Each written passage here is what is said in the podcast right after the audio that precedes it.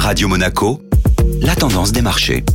La tendance des marchés avec la Société Générale Private Banking et c'est présenté aujourd'hui par Agnès Amoir. Bonjour Julia. La Banque Centrale Européenne a fait la une hier. En effet, la Banque Centrale Européenne a relevé ses taux directeurs hier. Le marché hésitait entre une hausse de 25 points de base ou 50 et c'est finalement 50 points de base qui a été réalisé compte tenu de l'inflation qui atteint des sommets. Les dernières hausses de taux en Europe remontent à 2011 et la hausse d'hier permet de sortir des taux négatifs car le taux de dépôt est désormais de zéro. Autre annonce hier, c'est la mise en place d'un nouvel outil anti-fragmentation. Cet outil actionné par la Banque centrale permettra de limiter la volatilité et les écarts de rendement entre les pays de la zone euro. Il permettra principalement de soutenir les pays les plus fragiles. Et du côté de l'Italie, que s'est-il passé Agnès? Après plusieurs tentatives de démission ces derniers jours, le président du Conseil italien Mario Draghi a bel et bien démissionné hier. Il restera uniquement pour gérer les affaires courantes et quittera officiellement son poste en octobre. À ce même moment seront organisées les élections législatives anticipées. Quelques incertitudes à venir donc pour l'Italie qui est tout de même la troisième économie de la zone euro. Très bonne journée à tous.